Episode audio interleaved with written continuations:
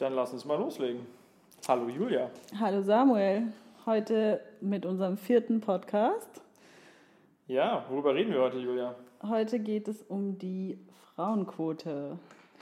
Und ich bin schon sehr gespannt, was wir da so besprechen. Vor allem, wo wir uns da uneinig sind. Ja, ich glaube, wir müssen noch mal kurz so ein paar Einleitungsdinger machen. Willkommen zu Ja, aber, müssen wir sagen. Und wir müssen uns kurz vorstellen. Genau, wer bist du denn? Ich bin Samuel, ich bin äh, 24 Jahre alt und äh, Unternehmer in Berlin. Und äh, wer bist du? Ich bin Julia, ich bin 25 Jahre alt und ich studiere hier in Berlin auch Philosophie. Genau. Großartig. Und Ist ja- wir unterhalten uns regelmäßig über Themen, bei denen wir uns uneinig sind. Ja, manchmal mehr, manchmal weniger. Und genau, wir machen das in unregelmäßigen Abständen, alle drei bis vier bis fünf Wochen. Ich glaube, drei Wochen sollte die Zielgröße sein, wir schaffen das aber meistens nicht. Sehr warm heute. Ja. 31 Grad. Ja, egal, wir machen trotzdem den Podcast. Heute hält uns trinken. nichts davon ab. Ganz wichtig. Ja. Ja, wollen wir ein- einsteigen in das Thema? Die Frauenquote. Magst du ein bisschen äh, eingrenzen, ähm, worüber wir genau sprechen wollen? Genau, also Frauenquoten werden ja in vielen Kontexten diskutiert, in Bezug auf Aufsichtsräte oder auch Unternehmen, aber wir sprechen heute über die Frauenquote im Bundestag und für die Parteien. Und die Frage ist, warum braucht man da eine Frauenquote? Und willst du dazu vielleicht was sagen? Vielleicht nicht nur im Bundestag, aber in, in, in, also die politische Frauenquote in äh, Parlamenten, kann man vielleicht sagen. Ich denke, wir werden vielleicht auch, äh, also ich weiß, dass wir auch in der Vorbereitung über ein paar Beispiele gesprochen haben, äh, wo es um Landtage geht zum Beispiel. Ähm, genau, ich glaube, überall, überall da, wo, wo Leute in Parlamente gewählt werden. Ähm, wahrscheinlich werden wir uns konzentrieren auf Bundestag und Landtage am meisten. Ja. Warum braucht es eine Frauenquote? Ja, ich glaube, das ist einer der Punkte, wo wir uns vielleicht einig sind. Und zwar ist der aktuelle Anteil der Frauen im Bundestag 30,7 Prozent. Das war sogar schon mal besser. Genau, letzte Legislatur waren es, glaube ich, 36, 37 Prozent. Ja, Und das war auch, äh, hat, hat einen, einen stetigen Anstieg eigentlich fortgeschrieben. Seit Gründung der Bundesrepublik ist es, ich glaube, in jeder Legislatur nach oben gegangen, vielleicht ein paar Ausnahmen, aber generell eine sehr starke steigende Tendenz. Und äh, der aktuelle Bundestag seit 2017 ähm, ist eben ein Rückschritt, ein großer Rückschritt von 37 zurück auf 30 Prozent. genau, das hat verschiedene Gründe, unter anderem auch den Einzug der AfD in den Bundestag Und die Rückkehr der FDP, muss man auch und die sagen. Rückkehr der FDP. Das ist richtig, ja. Beides hat dazu geführt, dass der, dass der absolute Anteil gesunken ist. Ja, also ich glaube generell kann man sagen, ähm, Frauen sind in politischen Ämtern tendenziell unterrepräsentiert. Frauen machen ja bekannterweise etwa 50 Prozent der Bevölkerung aus. Und äh, genau, äh, in, in Institutionen, die ähm, dazu gedacht sind, eben ja, demokratische Repräsentanz darzustellen, ähm, ist es, eben, ist es eben nicht dieser Anteil von 50 Prozent, sondern äh, ein wesentlich geringerer Anteil und da gibt es äh, eben eine, eine Diskrepanz. Warum ist das ein Problem? Ja, ich würde sagen, dazu kommen wir dann später noch mehr im Detail. Ähm, aber man würde davon ausgehen, dass eine gute Regierung, die auch für ihre gesamte Bevölkerung Entscheidungen trifft, auch aus dieser Bevölkerung bestehen sollte und dementsprechend dann auch mehr Frauen im Bundestag vertreten sein sollten. Also du glaubst, ähm, ein, ein Parlament, also Regierung ist nochmal eine andere Frage. Ich glaube, ähm, auch da haben wir ja keine, keine, keine 50-50-Verteilung. Ich weiß gar nicht genau, wie es gerade ist. Ähm, aber genau, im Parlament. Ähm, du glaubst also, ein Parlament repräsentiert die Bevölkerung dann besser, ähm, wenn, die, wenn, es, wenn es die Bevölkerung besser abbildet, widerspiegelt. Und das wäre ein Argument für Frauenquoten in Parlamenten. Da wären wir jetzt schon mittendrin in der Diskussion, warum quasi mehr Frauen im Parlament vertreten sein sollten. Mhm. Ähm, ich glaube, dass Frauen nicht schlechtere Politikerinnen sind und dass der niedrige Anteil nicht daran liegt, dass sie quasi weniger qualifiziert wären für die Politik, sondern dass sie benachteiligt sind strukturell. Und ich würde sagen, das ist ein Grund, der den wir nicht einfach so hinnehmen können, sondern da sollten wir was dagegen tun. Und die Quote wäre eben eine Möglichkeit. Also äh, du machst da jetzt nochmal ja das Bild so ein bisschen größer. Ne? Also wir reden nicht mehr nur darüber, wie, wie sehr repräsentieren auch äh, Parlamente eben die, die Bevölkerung, auch in Bezug auf das Geschlecht, sondern diese, diese, sehr, diese sehr generelle Sache, ähm, dass Frauen in, in ganz vielen Bereichen, eben auch im politischen Bereich, strukturell benachteiligt sind. Und hier reden wir quasi nur, nur über eine Instanz ähm, dieser Benachteiligung. Genau, und da, ich glaube, da sind wir uns auch voll einig, dass das so ist. Da würde ich dir nicht widersprechen. Ähm, okay. ich glaube, das können wir abhaken. Ja, ist richtig. Und ähm, ganz besonders aktuell ist die Frage auch, weil es in verschiedenen Landtagen den äh, Versuch gab, eben das gesetzlich festzulegen, mhm. dass die Parteien. Genau, vielleicht nochmal da an der Stelle einen kleinen Schritt zurück. Also klar, Parlamente werden ja gewählt, das heißt, es kann keine Quote für das Parlament geben, sondern die Idee ist eben, die Listen der Parteien äh, zu quotieren. In der Regel gibt es ja Landeslisten bei den Parteien und ähm, auf, auf, auf Grundlage dieser Liste ähm, wird, wird bestimmt, ähm, welche Menschen konkret dann die Mandate, die eine Partei gewinnt, ähm, wahrnehmen. Und genau, da ist ja die Idee, dass man dann sagt, auf dieser Liste wechseln sich ähm, Frau und Mann immer ab und dadurch erreichen wir eben einen Frauenanteil von 49 oder 51 oder wie auch immer Prozent. Ähm, die Grünen machen das ja genauso und ich glaube, man kann wahrscheinlich sagen, die Idee ist, dass das, was sich die Grünen selbst auferlegt haben, das zu einem Gesetz zu machen, ähm, was eben alle Parteien bindet. Die Grünen, die gehen noch einen kleinen Schritt weiter, die sagen eben, ähm, immer die ungerade Position auf allen Landeslisten zu den Landtagswahlen und zur Bundestagswahl. Ähm, immer die ungeraden Plätze müssen an eine Frau gehen, damit aber eben auch immer die Eins. Ähm, mhm. Und deswegen, klar, also rein mathematisch ist dann naheliegend, dass, ähm, ähm, dass es tendenziell mehr Frauen als Männer sind, was man auch in der Statistik sieht. In der aktuellen Bundestagsfraktion haben wir, glaube ich, einen Anteil von 58 Prozent an, an Frauen bei den Grünen. Ähm, und genau, das ist natürlich ein Ergebnis dieser, dieser internen Policy. Und jetzt ist eben die Idee zu sagen, wir legen diese Maßnahme allen Parteien auf. Genau. Und die Grünen machen das tatsächlich schon seit ihrer Parteigründung 1979. Ich glaube, so konkret wie sie jetzt machen, in den 80ern, aber äh, genau, also irgendwie so, schon seit, seit den ganz, ganz early days auf jeden genau. Fall. Und das bezieht sich auch auf ähm, alles Mögliche, ne? auch auf Parteigremien. Ähm, ich, ich weiß nicht, ich selber war noch nie bei einem grünen Parteitag. Ich gehe davon aus, dass sie auch quotierte RednerInnenlisten haben. Ähm, ja, ich glaube schon. Ich kenne das zumindest von Veranstaltungen. Ich weiß gar nicht mehr, was für eine Veranstaltung das war, aber da gab es auch eine quotierte RednerInnenliste und das führt dann halt dazu, ähm, wenn gerade ein, ein Mann gesprochen hat und es meldet sich halt keine Frau, dann ist die Debatte quasi beendet. Dann kann abgestimmt werden, ob die Debatte trotzdem weitergeführt wird. Ähm, aber theoretisch, wenn mm. ist eine Frau dran und erst dann wieder darf ein Mann sprechen, wenn keine Frau sprechen will, dann ist eben die Debatte vorbei. Okay, wie fandest du das? Hm. Ich fand das irgendwie.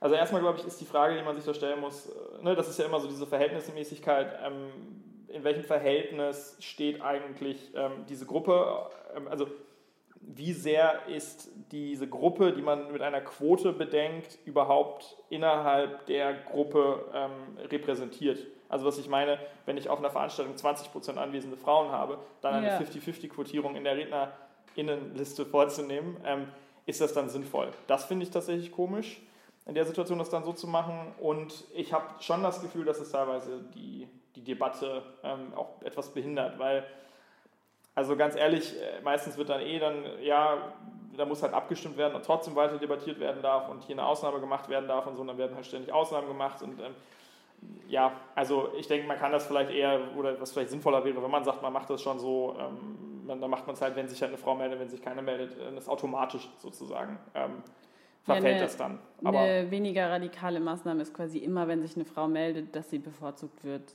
auch wenn Männer sich schon früher gemeldet haben. Also bei so einer Genau, Situation. außer wenn gerade eine Frau gesprochen hat, dann müsste es ja wieder andersrum genau. sein. Aber genau, ja, das, das wäre ähm, quasi äh, die weniger radikale, weniger radikale Ansatz.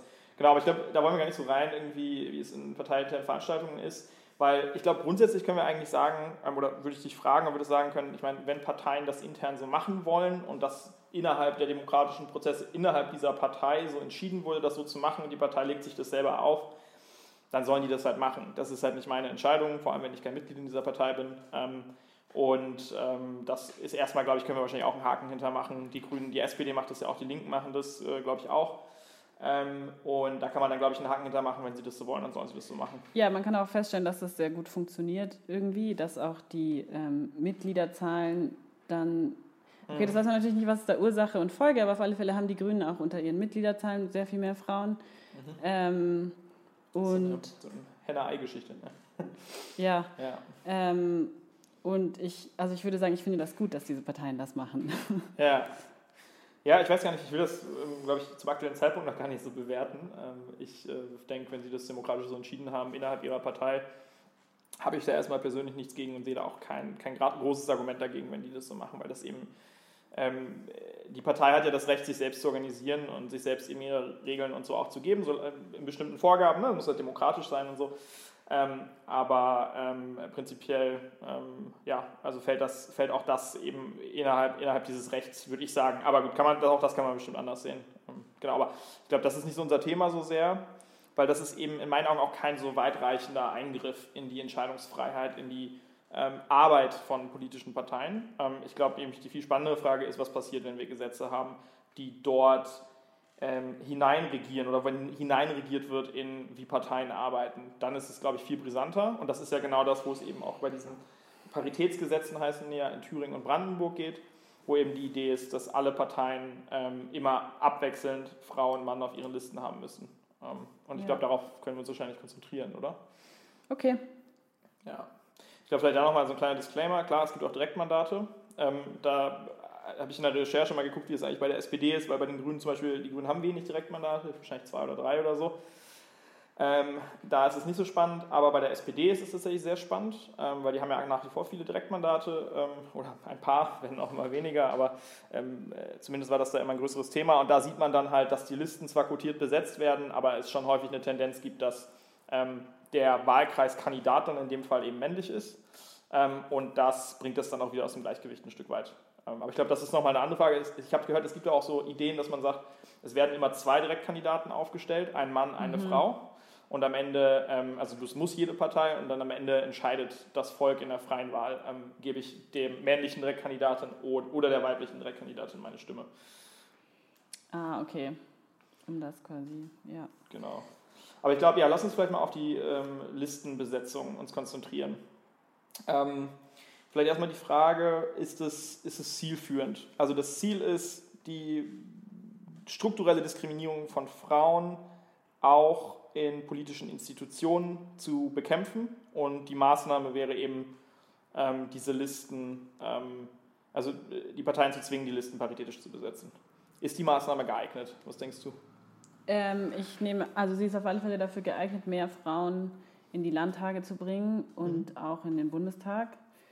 Ähm, dadurch wird jetzt ganz konkret für diese Frauen ähm, ein Nachteil, den sie innerhalb der Partei haben, auf alle Fälle ausgeglichen. Mhm. Ähm, aber ich nehme an, deine Einwände beziehen sich nicht darauf, ob das Frauen in den Landtag bringt. Genau, also die Frage, ob die Maßnahme geeignet ist, vielleicht, ich glaube auch da sind sie wahrscheinlich nicht uneinig. Ich glaube, prinzipiell ist sie nicht ungeeignet. Ähm, auch sieht man ja im Endeffekt, also die, die Repräsentanz von Frauen in politischen Institutionen erhöht sich dadurch. Ja. Also am Ende kann man natürlich davon ausgehen, dass die Auswirkung dieser Maßnahme relativ ähnlich sein wird, ähm, wie man das beobachten kann in Parteien, die es schon machen. Also ja. nur, dass Und das da eben funktioniert das ja schon. Genau, da funktioniert das. Also prinzipiell ist es geeignet. Ich glaube, ich sehe da noch so ein bisschen, ähm, was ja auch immer in Quotendiskussionen ähm, ein, verbreitetes Argument ist, ähm, dass dann ähm, auch also Frauen nachgesagt wird, sie wären nur in der Position aufgrund einer Quote. Ähm, und das könnte zumindest die Eignung dieser Maßnahme beeinträchtigen. Ja, ich finde das ähm, ein ganz interessantes Argument, weil niemand sagt zu Männern, sie wären nur in der Position, weil der Sexismus ihnen Vorteile verschafft. Und wenn man das konsequent denkt, dann müsste man auch das sagen, ähm, weil die Quoten sind ja eben dafür da, Nachteile auszugleichen. Können wir vielleicht da kurz einen Exkurs machen? Ähm, also wenn du sagst, der Sexismus gibt Männern bevorzugt Männer und deswegen kommen sie eher in politische Positionen, kommen eher auf die Listen, werden eher als Kandidaten aufgestellt. Kannst du den Zusammenhang nochmal noch mal erklären? Wie genau funktioniert das in deinen Augen? Ähm, also ich glaube, in einer Gesellschaft, die quasi sexistische Strukturen hat, wo, sagen wir mal, Männern von vornherein mehr Kompetenz zugetraut wird oder irgendwie bestimmtes Verhalten weniger kritisch gesehen wird, Mhm. ähm, verschafft das auch Politikern einen Vorteil. Und zwar sowohl innerhalb der Partei, dass sie halt schneller aufsteigen und ähm, schneller Karriere machen, als auch wahrscheinlich bei der Wahl. Mhm. Bei der Wahl ist es natürlich schwierig, das ähm, irgendwie da herauszufinden, wie weit das eine Rolle spielt. Ja. Weil sowas wie Sympathie und Auftreten und so prinzipiell eine Rolle spielt, aber also ich bin mir sicher, dass auch das Geschlecht eine Rolle spielt, wie viel die Leute Politikern zutrauen Mhm. oder Politikerinnen. Ich glaube, die allgemeine Wahl, also die Wahl von Parteien dann in der Bundestagswahl, in der Landtagswahl, das ist, glaube ich, auch gar nicht die, äh, der Knackpunkt, sage ich mal, weil ähm, dass man da nicht eingreifen kann, ähm, ist, Ist klar. klar, ja. Genau. Aber die Frage ist ja auch, ähm, es wird ja auch innerhalb der Partei, die Leute werden ja gewählt. Ich war selber schon mal ähm, auch bei einer politischen Partei, bei so einer Listenaufstellung. Ja, Ähm, und da ist es dann halt so, dann wird eben zuerst der Listenplatz Nummer 1 vergeben und dann wird halt gefragt, wer kandidiert. In aller Regel ist es vorher schon so ein bisschen ausgekungelt. ja, Ähm, und dann, dann teilweise gibt es auch Kampf, Kampfkandidaturen, gerade bei so Listenaufstellungen ist es noch ein bisschen verbreiteter irgendwie. Ähm, und dann wird halt wird der Listenplatz 1 vergeben, dann äh, kommt Listenplatz 2 eben dran, da kandidieren dann wieder Leute. Manche, die auch schon auf 1 kandidiert haben, gescheitert sind, die probieren es dann halt mit der 2. Und am Ende, je höher du auf der Liste stehst, desto höher ist eben die Wahrscheinlichkeit, dass du auch ins Parlament einziehst. Ähm, genau, und das ist auch eine Wahl. Und klar, da ist eben dieser Kungelprozess. Und vielleicht da kann ich nochmal anschließen, auch an, an das, was du eben gesagt hast, was da ja auch häufig ähm, gesagt wird, dass gerade diese Kungelrunden, das sind eben ähm, sehr männliche Runden oft. Ähm, das sind, hat, es geht dann auch wieder so in die Richtung, ne? wir haben eigentlich fakt, also erstmal jetzt äh, ne, rein, ähm, rein beobachtend, ohne das, ohne das zu werten, einfach mal, es ist ja faktisch so, dass wir immer noch eine Situation haben, Frauen kümmern sich tendenziell mehr um Kinder. Und die sind dann eben nicht mehr um 22 Uhr ähm, am Tresen und trinken noch das, das dritte Bier, um, um eben bis zum Ende zu kungeln, sondern sind halt, äh, Wie nennst du platt das? gesagt, die Kungelrunde. das kenne ich gar nicht. Die sind dann, die sind dann, ähm, die sind dann schon zu Hause und bringen das Kind ins Bett, sage ich mal. Gar nicht, wie gesagt, gar nicht werden gemeint, ähm, sondern einfach, das ist, glaube ich, tendenziell Ja, öfter ja. so. Ja.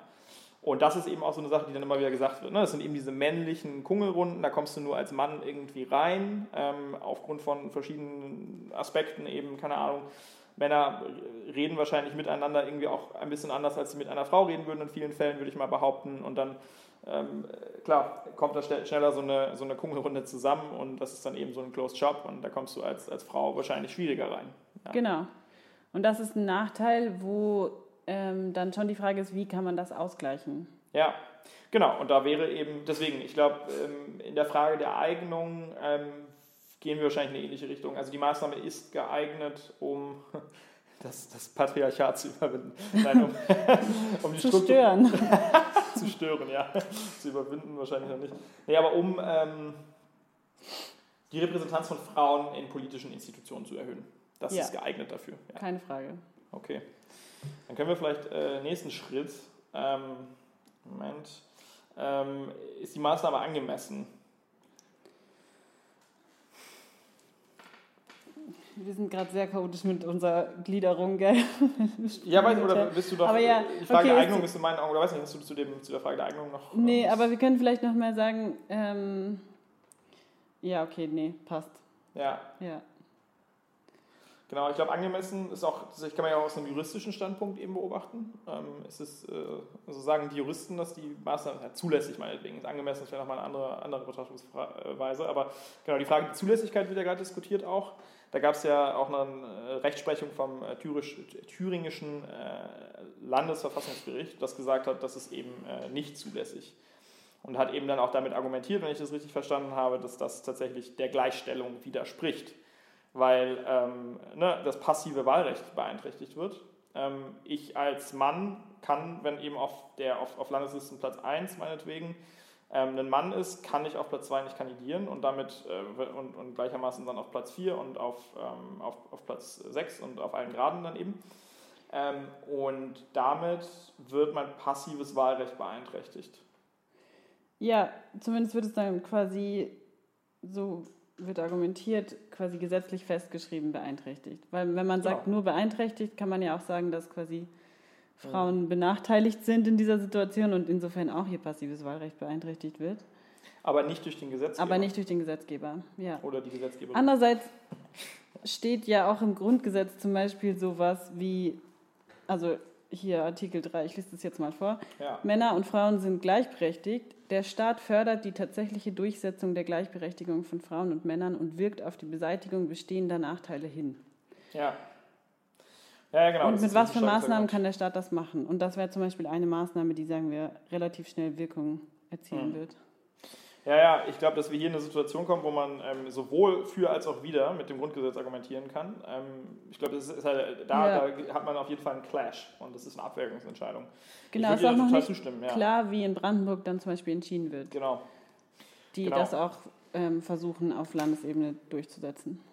Genau, also das Grundgesetz spricht dafür ähm, mit diesem Artikel 3. Ähm, das Grundgesetz ähm, spricht natürlich aber auch, ne, also äh, keine Ahnung, ähm, gleichzeitig steht natürlich auch im, im, Grundgesetz der Bundesrepublik, also nicht nur ähm, dem, der thürischen Land Landesverfassung steht ja auch eben, ähm, äh, ne, dass tatsächlich dann auch wieder, ich glaube, genau, direkt in Artikel 3, äh, Absatz 3 dann eben, niemand darf wegen seines Geschlechts, seiner Abstammung und so weiter benachteiligt oder bevorzugt werden.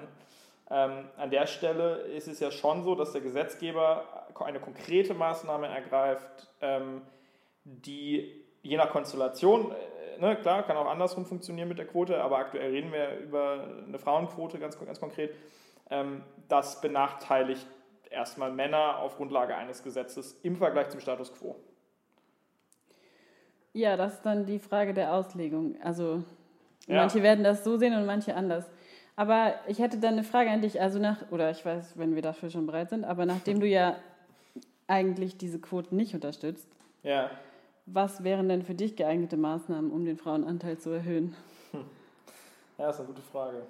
Ähm, ist gar nicht, ist nicht, ist nicht das Thema, das wir diskutieren. Nein, Nein aber ist, das ist ja natürlich schon. Ja, ja, es ist eine total berechtigte Frage. Lösungen kritisieren, dann muss man natürlich schon auch Alternativen anbieten. Ja, ähm, ich, ich weiß, dass ähm, es auch eine heftige Diskussion über diese Fragen äh, innerhalb einer politischen Jugendorganisation ähm, äh, gab, die tendenziell die, ähm, die Quote auch ablehnen. Das sind die, die jungen Liberalen und äh, die sind dann zum Beispiel so in Richtung äh, Zielvorgaben gegangen, die man dann diskutiert, wo man sagt, wir als Landesverband zum Beispiel, Landesverband Berlin, wir geben uns die Zielvorgabe, dass wir meinetwegen 40 Prozent äh, Frauen Vorständen haben wollen und wie erreichen wir das und am Ende treffen wir halt in unserer alltäglichen politischen Parteiarbeit Entscheidungen, die ähm, das Erreichen dieser Zielvorgabe unterstützen. Das bedeutet, ähm, wir überlegen uns, ne, keine Ahnung, ähm, ich habe meinetwegen Vorstandssitzungen mit meinem Landesvorstand und ähm, wir überlegen, okay, wir sind jetzt gerade bei 20 Prozent, wir wollen hoch auf 40 Prozent, was müssen wir machen?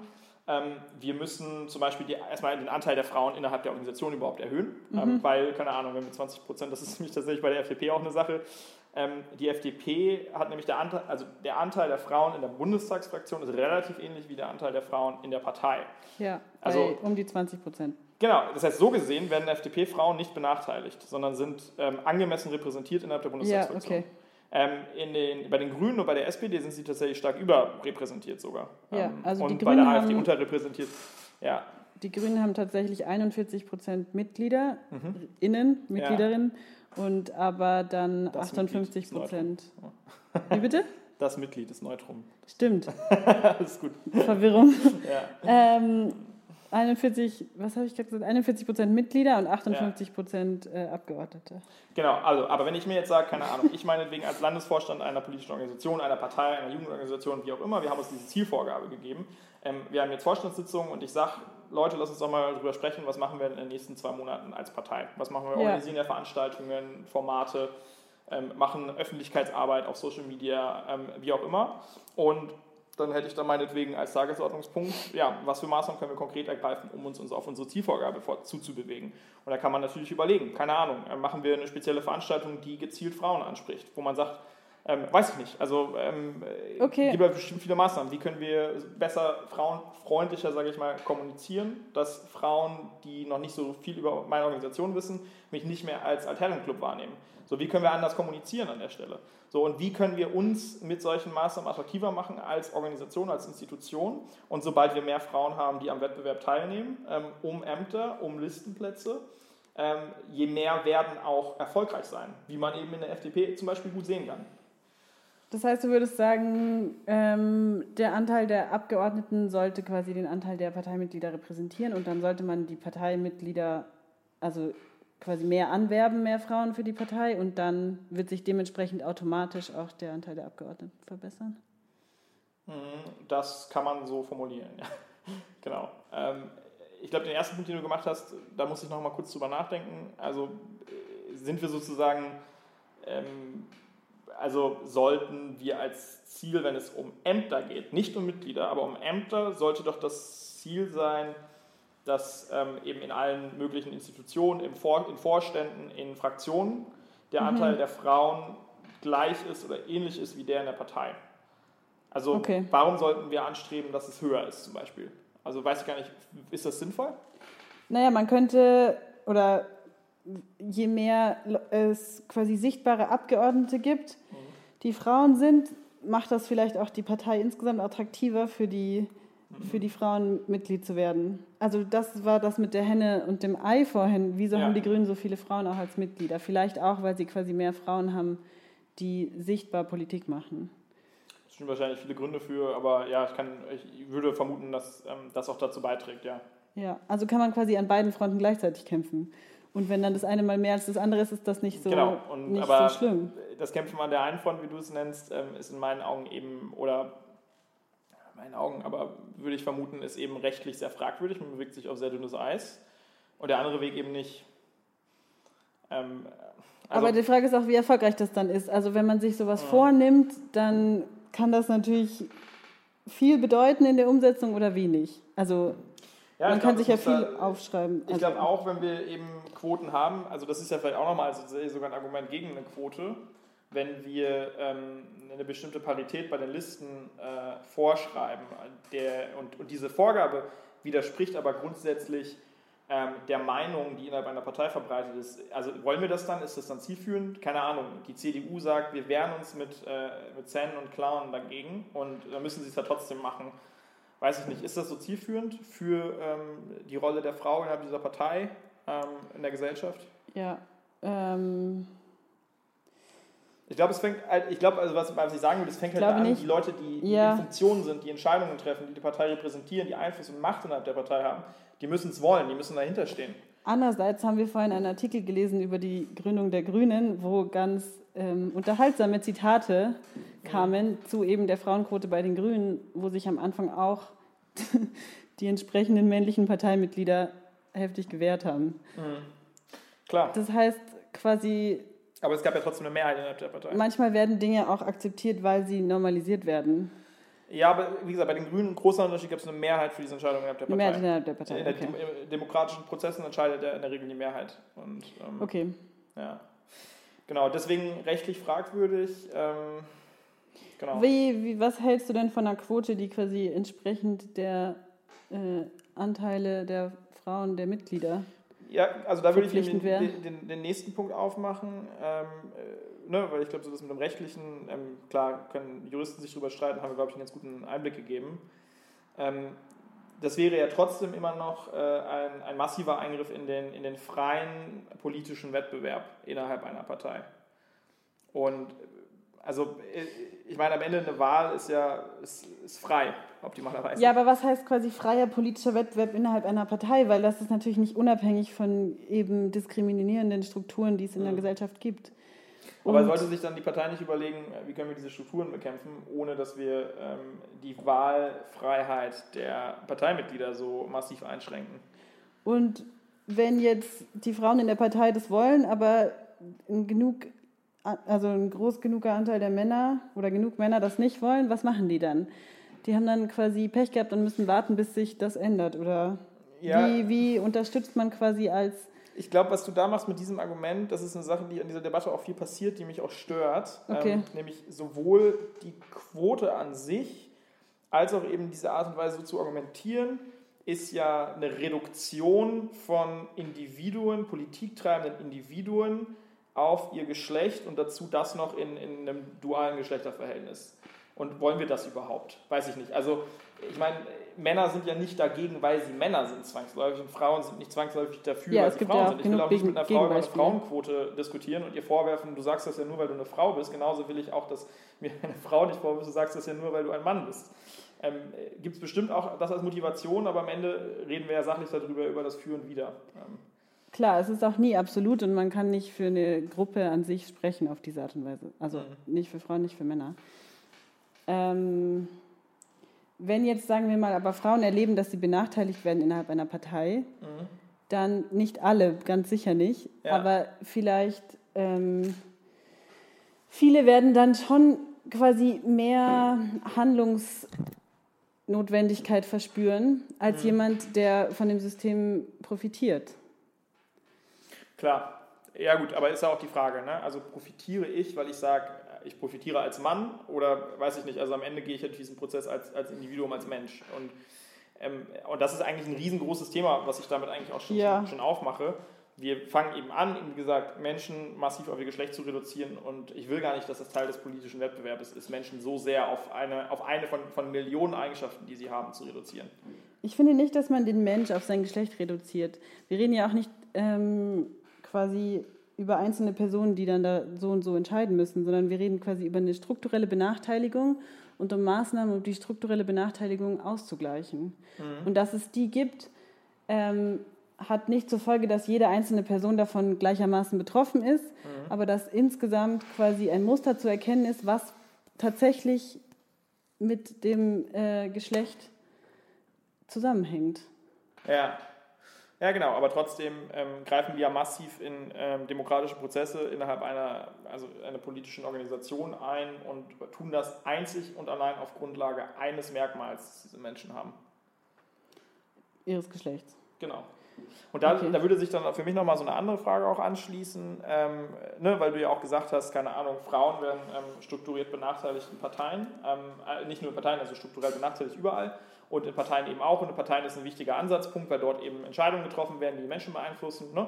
Ähm, aber was unterscheidet an der Stelle das Geschlecht von anderen Eigenschaften ähm, auf Grundlage derer Menschen strukturelle Benachteiligung erleben? Zum Beispiel die Hautfarbe, zum Beispiel der Bildungsgrad, ähm, zum Beispiel ihre Religion.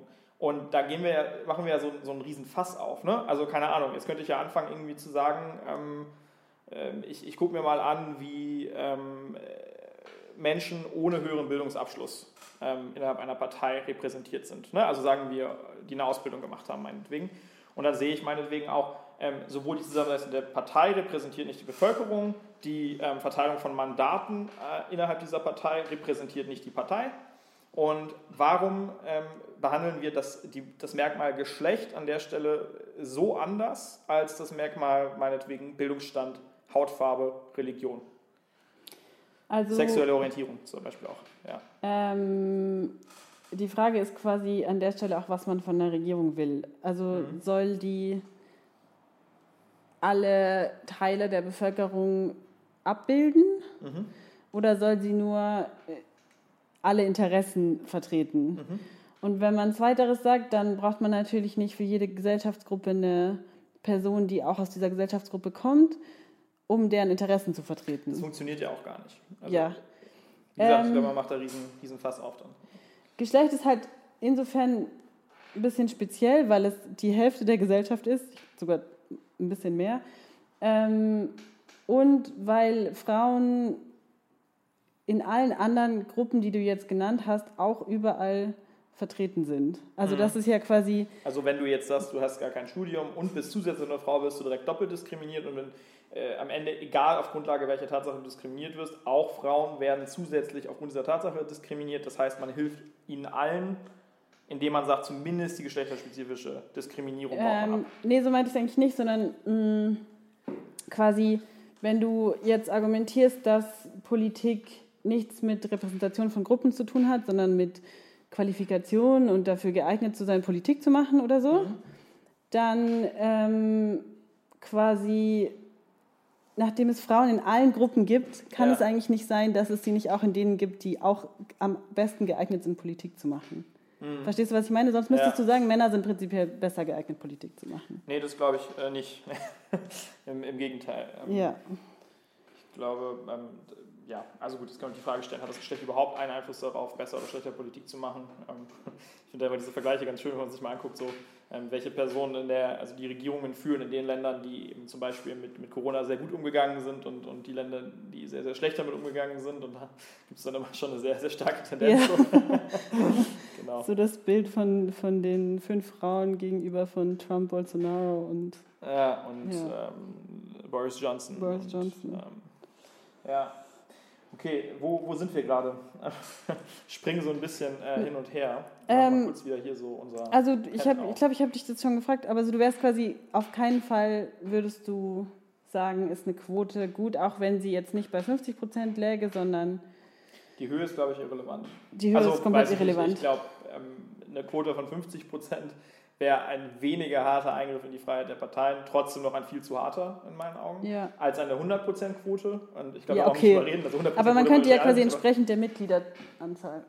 Ja, Anteile. ähm, bin ich trotzdem, genau, also erstmal glaube ich, wenn man eine Quote macht, macht es mehr Sinn, sich das anzugucken vielleicht irgendwie. Ne? Also ähm, ich finde, weiß ich nicht, also wir haben ja bei den Grünen ja faktisch schon eine Bevorzugung von Frauen, ähm, zum Beispiel dadurch, dass eben jeder ungerade Listenplatz ähm, von, von Frauen besetzt wird und damit immer die Eins. Und ähm, dass wir weniger als die Hälfte der Mitglieder überhaupt ähm, weiblich sind. Das heißt, äh, deine Karrierechancen, sage ich mal, deine, deine Möglichkeit, ein politisches Amt zu erringen, ist bei den Grünen höher, weil du eine Frau bist. Ja. Und das ist doch ungerecht. Ähm, ja, das scheint erstmal so. Aber wenn man sagt, dass es quasi an ganz vielen anderen Stellen schon Nachteile gab, ist das quasi eine, Klasse, ähm, ja, ein klassisches Vorteil, ja. Ja, ähm, dass, dass diese Nachteile versucht auszugleichen. Ja, klar, das ist äh, immer so ein Argument, ein bisschen so ein Totschlagargument, finde ich. Ähm, äh, Das heißt, Frauen, Frauen dürfen auch bevorzugt werden, auch auf ungerechte Art und Weise bevorzugt werden, weil Frauen ja generell extrem viel Ungerechtigkeit erleben. Ähm, und deswegen äh, ist es einfach nur die Summe der Ungerechtigkeit ähm, leicht reduziert, aber immer noch viel zu groß und so. Ja, ist ein bisschen ein Totschlagargument, weiß ich nicht so genau. Ähm, ja, Und dazu muss man sagen, dass quasi, also 58 Prozent sind jetzt nicht 90. Und das sind quasi, es gibt immer noch mehr Männer unter den Abgeordneten der Grünen als Frauen bei der FDP. So. Das, ja, das ist jetzt nicht so ein starker, ja. Nee, ja, halt so ein auch nicht. Halte ich auch nicht für so ein, für ein extrem stark. Ja, also finde ich, ist meiner auch nicht so das starke Argument. Für mich ist wirklich das starke Argument, ähm, Wahlen sollen äh, frei sein, wie die Parteien sich organisieren, solange sie sich eben klar an das Parteiengesetz halten, ähm, ne, dass sie eben äh, demokratisch verfasst sind und, und, und so. Ne?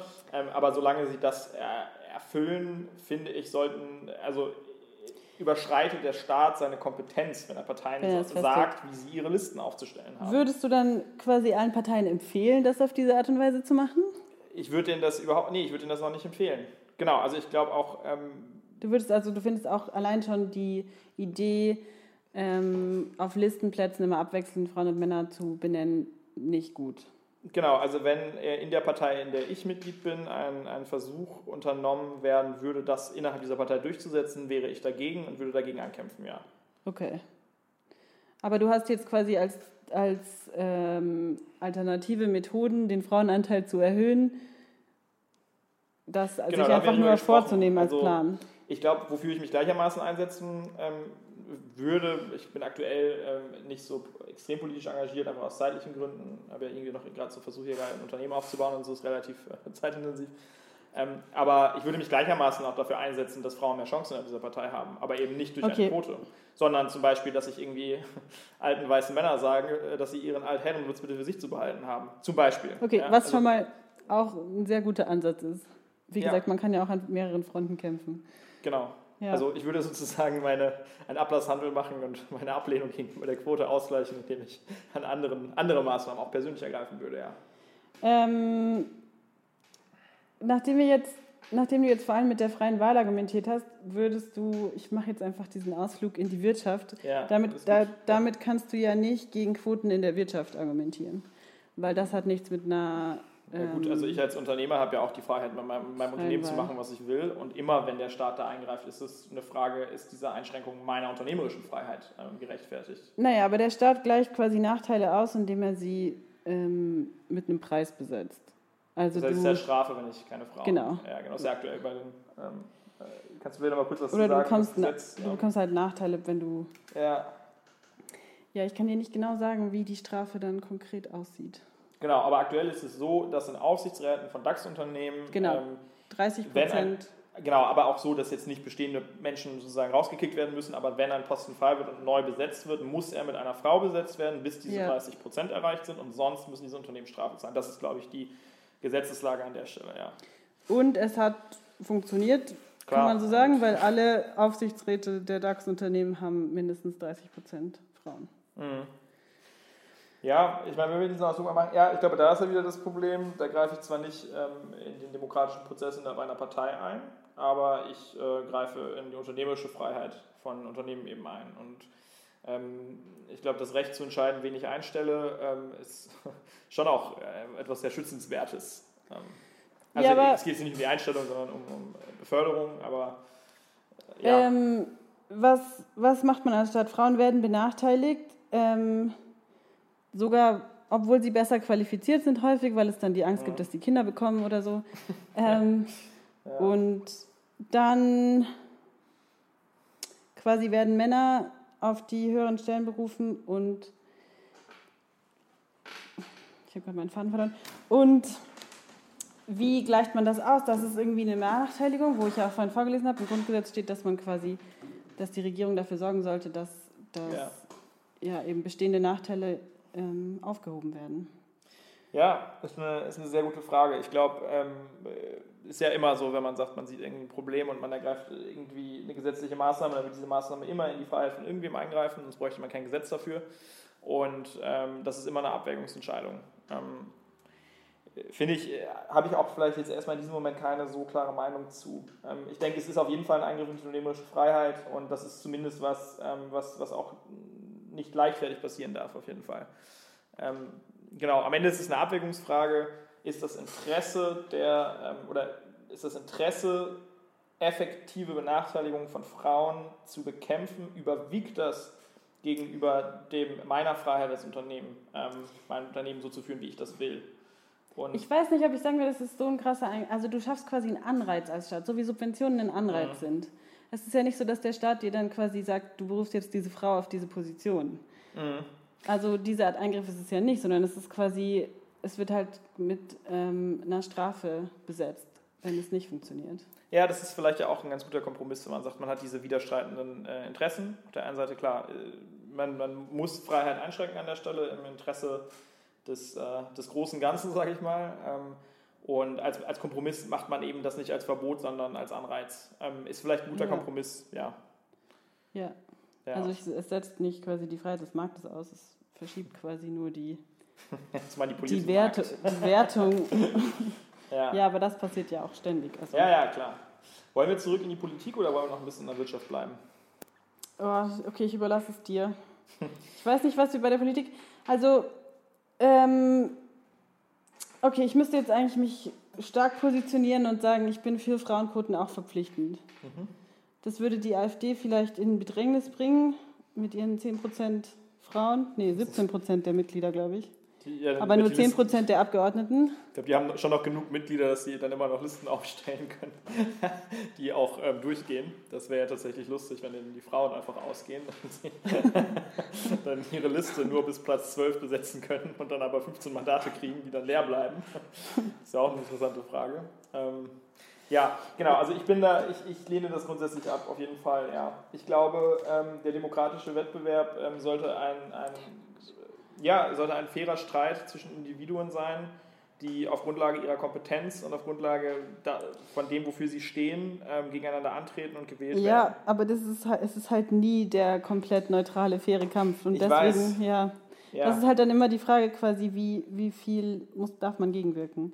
Ich will halt meine Wahlentscheidung auch innerhalb einer, einer parteiinternen Wahl, will ich die treffen können, ähm, auf Grundlage, dass ich sage, diese Person, die spricht für mich, die, die sagt, was, woran ich glaube. Und wenn ich dieser Partei, diese, diesem Menschen meinetwegen bei einer Listenaufstellung meine Stimme gebe, ähm, dann tue ich das, weil ich die Meinung teile und weil ich diese Person für kompetent halte, dieses Mandat auf, aufzunehmen. Und ich will in dieser Freiheit nicht durch so ein Gesetz so massiv eingeschränkt werden.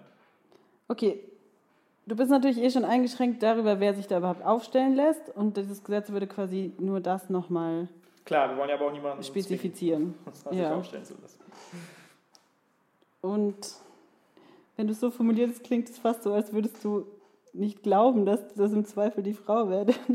Naja, ich glaube halt, dass, dass am Ende ist es ja ein bisschen ein Symptom. Ne? Wir haben wenig, wenig Frauen, die Mitglieder oder weniger Frauen, die Mitglieder in Parteien sind. Selbst bei den Grünen, wahrscheinlich mit dem höchsten Frauenanteil, nur, also nur 41 ja. Prozent in Anführungsstrichen. In allen anderen Parteien sieht es noch wesentlich schlechter aus. Und ähm, das ist ja ein Symptom. Und zwar ähm, sind Frauen, behaupte ich jetzt mal, tendenziell wahrscheinlich, äh, ne, also wie gesagt, jetzt auch wieder überhaupt nicht wertend, aber ich würde jetzt mal behaupten, ähm, es gibt eine geringere Bereitschaft, sich politisch zu betätigen unter Frauen. Ja. Oder zumindest in Parteien sich politisch zu betätigen. Und warum ist das denn so? Ähm, vielleicht gibt es auch, äh, lässt sich das zurückführen auf ein geringeres politisches Interesse bei Frauen. Nicht, weil Frauen als Frauen sich nicht für Politik interessieren, sondern weil sie von der Gesellschaft, so wie sie erzogen und aufwachsen, erzogen werden und aufwachsen, ähm, tendenziell weniger Interesse für Politik entwickeln, weil sie als Frau anders behandelt werden, klar. Ähm, aber dann lass uns doch da ansetzen und ähm, am Ende nicht nur hier so eine Symptombekämpfung machen, ähm, die am Ende eben ein, ein ungerechtfertigter, massiver Eingriff in, in, in freie demokratische Prozesse ist. Ja, ich glaube auch, dass man da auch ansetzen sollte. Mhm. Aber dass es auch hilft, Frauen für Politik zu interessieren, wenn sie Frauen in der Politik sehen. das ist richtig. Ja. Und Aber ich glaube, in Deutschland sieht man tendenziell sehr viel Frau in der Politik. Also das muss man dazu auch sagen. Ähm, wir sind aber international im Vergleich. Nicht naja, so aber ich sag mal, die mediale Präsenz von, von der aber Bundeskanzlerin ja, zum Beispiel ist natürlich extrem groß. Also es gibt mein, ja keine Frau in Deutschland, die, die sich irgendwie ab und, äh, regelmäßig Nachrichten anguckt und dadurch das Gefühl vermittelt bekommt, in der Politik gibt es nur Männer. Das stimmt ja nicht, weil alle drei Tage in der Tagesschau eben eine weibliche Bundeskanzlerin über ein Bildchen läuft. Wie lange ist Frau Merkel jetzt schon Kanzlerin? Seit 2005, glaube ich. Also 15 Krass. Jahre. Das heißt, die, ja. die mit ihr groß geworden sind, sagen wir mhm. mal, sind 25? Vielleicht, ja, wir sind ja mit ihr groß geworden. Vielleicht 20, ja. Also ab wann fängt man sich für, für äh, Politik zu interessieren? Und die Früchte dessen sehen wir ja vielleicht hoffentlich auch in der nahen Zukunft. Also quasi, dass sich das verändert. Nee, ich meine nur, dieses Argument zu sagen, wir müssen dafür sorgen, dass auf der politischen Bühne mehr Frauen zu sehen sind, um eben ähm, auch die ganze sehr strukturelle Ungleichbehandlung von Frauen und damit, wie sie geprägt werden und damit, wie sich ihr politisches Interesse ja. äh, entwickelt, das müssen wir angehen, indem es man mehr Frauen auf der politischen Bühne sieht. Ähm, und das tun wir über Quoten. Dem würde ich eben widersprechen, weil ich sage ja, man sieht sehr viele Frauen auf der politischen Bühne. Also auch im, im Bundeskabinett. Wir haben ähm, eine weibliche äh, Verteidigungsministerin jetzt äh, zum zweiten Mal, zum zweiten Mal, ich glaube zum zweiten Mal in Folge. Wir haben ähm, ja. Äh, viele weibliche Politikerinnen.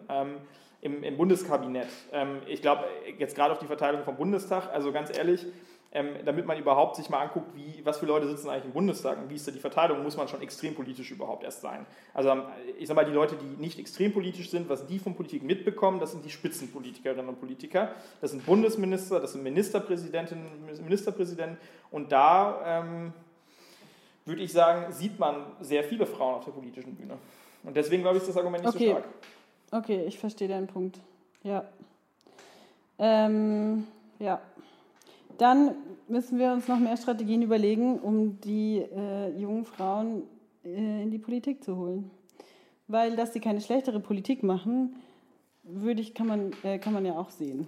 Ja. Nee, das habe ich Und dieses klar. Potenzial der Gesellschaft sollte man vielleicht auch mehr ausschöpfen, ich glaube, wenn man sich so ein bisschen die politischen, also ist vielleicht auch äh, ein sexistisches Argument, aber wenn man sich so ein bisschen die politischen Landschaften eben in verschiedenen Ländern dieser Welt anguckt, dann glaube ich, in vielen Situationen mehr, mehr Frau äh, der Politik sehr gut tun. Ähm, ja, nicht immer. Es gibt natürlich auch. Bestimmt, es gibt auch. Auch dafür gibt es Beispiele in der, in der, deutschen Politik, ja, dass Frauen klar. nicht unbedingt die besseren Menschen sind. Das wollten wir auch nie gesagt haben. Ja. Aber sie sollten eben die Chance haben, mitzuspielen in der Politik. Genau, und da glaube ich, ähm, was, was anfangen, also die Parteien und die, die Spitz, also die Personen, die in den Parteien Verantwortung tragen, die müssen ein Bewusstsein dafür haben und müssen da hinterher sein. Und das bedeutet eben, ja. sich aktiv bei meinetwegen einer Vorstandssitzung, auch auf Bundesebene, bei einer Landesvorstandssitzung, wie auch immer, da müssen solche Fragen auf der Agenda stehen, in jeder Partei. Und dann müssen die darüber sprechen, was machen wir denn eigentlich? Warum haben wir denn nur 20% Frauen und das finden wir nicht gut, das müssen wir ändern. Und dann okay. lass uns doch mal was überlegen, was wir machen können. Du sagst, die müssen, aber gleichzeitig bleibt es ihnen freigestellt, ob sie es tun. Naja, klar, ich kann es ihnen ja, ja, Nicht, nicht aufoktroyieren. Ich kann aber zum Beispiel, wenn ich sage, ich äh, nehme innerhalb einer politischen Partei am Willensbildungsprozess innerhalb dieser Partei teil, dann kann ich mich zum Beispiel auf einen Parteitag auf die Bühne stellen und sagen, sehr geehrter Herr Parteichef, Sie haben zu wenig für die Frauenförderung in dieser Partei getan und deswegen werde ich Sie nicht wieder wählen oder wie auch immer. Das kann Okay. ich dann ja machen. Das heißt quasi der Weg der individuellen Verantwortung Total, ja. als den So der immer. gesetzlichen Vorgabe. so wie immer. Ja. Ah, du hattest vorhin noch was gesagt, zu, dass es quasi wieder binäre Geschlechtergruppen aufmacht. Das stimmt, das ist auch ein häufiger Kritikpunkt. Ich glaube, in Brandenburg haben sie das so geregelt, dass wenn man sich quasi weder als Mann noch als Frau versteht, ähm, Kann man überall auf die darf Liste. man selber wählen, Ja. zu welcher Gruppe man hinzugez- äh, dazu gezählt werden will. ja. Was natürlich so eine Mittellösung ist, aber Ja, gut, Es wurde immerhin ich- ich bedacht. Würde, ja, klar. Aber ich meine, wenn du jetzt auch damit argumentierst, dass wir eben ähm, strukturelle Diskriminierung von Frauen ähm, in, den, in den Fokus nehmen, gerade weil eben so viele Menschen davon betroffen sind. Ja. Es ist ja schon so, dass, ähm, ich würde jetzt mal behaupten, 99,9 Prozent der Bevölkerung äh, sich innerhalb dieses, dieser dualen Geschlechterdefinition wiederfinden. Das ist ja schon so. Ja, ich weiß nicht den Prozentsatz, aber Ja, also die, ganz, ganz große Mehrheit. trotzdem, wenn man, wenn man das nicht vorsieht, dass es was anderes gibt, dann schließt du Leute komplett aus. Genau, genau. Das wäre dann äh, zumindest, wenn es um die Rechte von, äh, von Menschen geht, die, die sich eben nicht äh, einem, äh, einem der klassischen beiden Geschlechter zuordnen, äh, dann ist es da in der, der Hinsicht ein Rückschritt. Dazu sagen, man, man, klar, man bedenkt sie nicht angemessen. Ja. Ja. Also sie müssen halt, sie dürfen wählen. Ja. Ähm, okay. Ich würde sagen, darüber haben wir jetzt nicht wirklich geredet, aber in der Wirtschaft bin ich auf alle Fälle sehr stark für Quoten. Aber Quoten im Sinne von Anreizsysteme und Strafzahlungen, oder? Ja, also, oder beziehungsweise ich auch glaube, die Frage, was machst du sonst? Also willst du die Leute in den Knast stecken? Also das geht ja auch nicht. ich glaube, ähm, Aufsichtsräte können keine Entscheidungen treffen, die quasi gelten, wenn sie nicht 30 Prozent Frauen haben. Das Ach, ist jetzt krass. mehr als eine Strafzahlung. Ich glaube, in das Thema müssen wir nochmal wahrscheinlich ein bisschen tiefer rein. Ich glaube, ähm, ja. Ähm, und ich glaube, dass es mehr Frauen im Deutschen Bundestag geben soll, aber das glaube Das glaube ich auch. Da sind wir uns nicht Da sind wir uns ja einig. Ja. Ja, Wollen wir mal auf die Uhr gucken? Wie lange haben wir? ich glaube, das Wir sind ja reicht. schon bei 50 Minuten, 51. Ja, Liebe ZuhörerInnen, liebe Zuhörerinnen, liebe Zuhörer.